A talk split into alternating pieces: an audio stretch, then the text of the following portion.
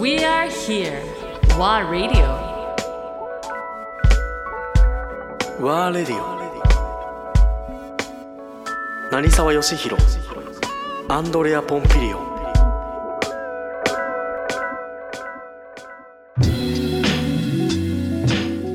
もう本当にあの幸せだと思うね。そういうその、ジョエル・ロビッションのような天才、まあ本当に天才ってねあのなんていうの簡単に使っちゃいけない言葉だとは思うけど、まあ神がかってる人、う。ん、いろんな意味でね。どうやっぱその現場で働いてた時の雰囲気っていうかやっぱり当然今の話聞くとものすごくロビションのリスペクトもうそうだね。当然してるじゃない、してますしてます。だけどコミュニケーションっていう部分ではシェフロビションとはどういう感じだったの？あかもう毎朝毎朝ね彼はね、一方ではほらあの、ね、前の話だと一方では全くスマイルのしないあそうね。ね。まあそうね。コミュニケーションないシェフの下でも当然働いてるけど、ロビションはまた違うタイプでしょ、うん。まあそうだね。やっぱりその違うタイプだね。だからすごくまあその後まあこの後の話になっていくんだけど実はそのフェラン・アドリアともすごく仲良く僕がね、えー交流今でもそう続けてしてる、うん。ねでそうするとやっぱりそのあその当時からもいやその当時は全くない。ん。だけど、まあ、自分が日本に帰ってきて、はいはい。えーしばらく経ってからは、まあ、あー交流があるんだけど、ね。うん。そう考えるとやっぱりそれぞれのそのシェフたちがそれぞれこう個性とそのやっぱり素晴らしいところを持っていて、でまあ過去ずっとこう今まで話をしたその、えーヨーロッパいろんな国行っていろんな人と出会ったけど、あのー正直みんなからいい影響を受けてて、うん。でね。自分としてはねまあね。自分としてはまあそれぞれの人、やっぱりいいところが、えー少しずつある人、ね、いっぱいある人あるんだけど、悪いところを見ようとしないから、自俺はね、いいところだけを見ていく、ね。うん。そう考えていくとまあ、えーね、それぞれすごいなっていう。どうもその第三者から見るとやっぱりこの、まあ、生まれ持った天性なのかどうかあれだけど別としてね、やっぱりずっと吉野のストーリーを聞いてると本当にタイミングと偶然と全てが重なり合ってって出会いとね、それでなんか次のステップに動いてきてるじゃない、そうずっとこのヨーロッパの旅は。そう。だから自分で何かこうしたいからっていうよりは、ね。あのなんていうのこうリエゾンしていってるリズムそうつながってきてる そうなので偶然その場ででね。どこどこで食事をした瞬間隣に例えば。なん。かいろいろそういうストーリーがつながってきてるよね。そう。だけど、から一つ共通点としては世界のトップシェフはやっぱりよしに目をつけてこいつはなんか違うなっていうのを感じてるからこそ次につなげる紹介の電話をしたりどうだろうね。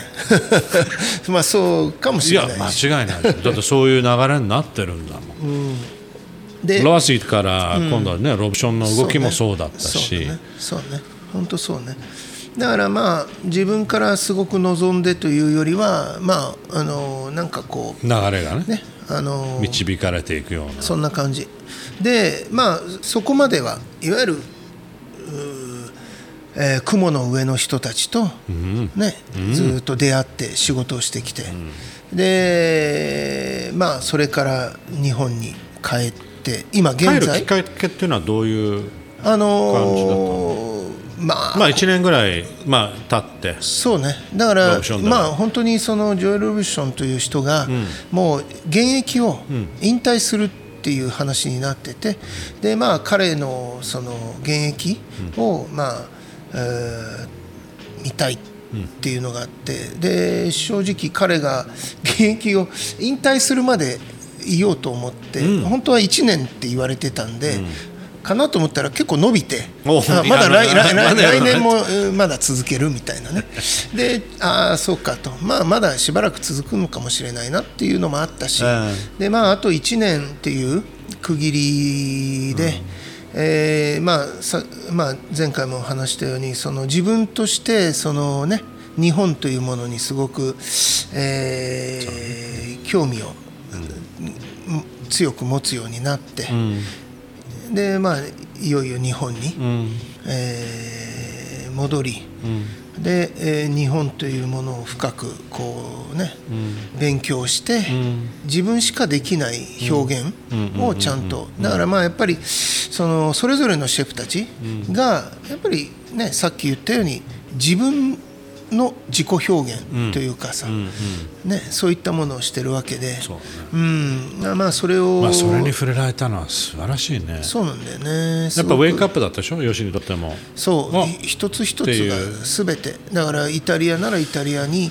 えーただ旅行するだけでもその土地その土地の、に住む人たちがその自分の土地の食文化にプライドを持ち、とかね、そのうー土地の食材を誇りに思って、ねえー生きてる、っていうのにもすごく感動するし、だからトップシェフたちだけじゃなくてね、うんそのまあ。土地に住む人たち、普通にもうまんまのパスタ含め。そう、なんかねそれってすごいことだなと、だから食っていうものがいわゆるそのレストランの食っていう考え方ではなくて人間にとっての食べるっていう行為とは何かとかね、そういうことをずーっとこう思うようになっていって。だからまあ最初ヨーロッパに渡った時もさ、ねまあ、ヨーロッパを見てみようっていう軽い気持ちで行ったわけで。うん。でそれがまあオーセンティックに会いに行きたいっていうね。そうそれが一つこうなんていうのかな。答えではないけど、自分が最初にヨーロッパに渡る時の持っていたその疑問というかね、あ見てみたいというものがちらっと見えた気がした、あなるほどと。だからそれは世界中どこにでも当然あるものだなと、ヨーロッパ各国を見た、えーでもこれは南米にもあるだろうし、オーストラリア北欧にもあるだろうしアフリカにもあるだろうし、ね。うん。結局食べるっていう行為自体が何なのかっていうことをうっすらと見えた瞬間やっぱりその日本という舞台いでそれを真剣にこう考えたいし、実践したいし、でもっと言うとそれが何かというものを、えー探っていきたいなっていうね、そういう思いで結構もう、え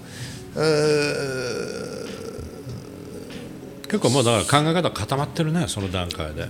それが目標というか。そうね。がまあ最終的にこれから話すこの今に至る、その自分のスタイル、うーにはつながっていくんだけどね。なるほど。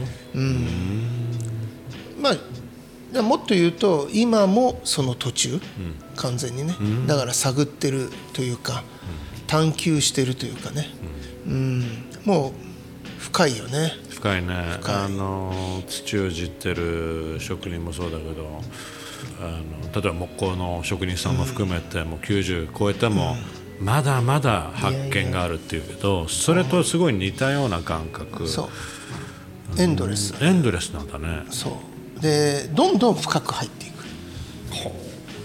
うん。だから広くなっていくんじゃなくて深くなっていく感じ。うんいやすごい。じゃあロブションそしてヨーロッパ。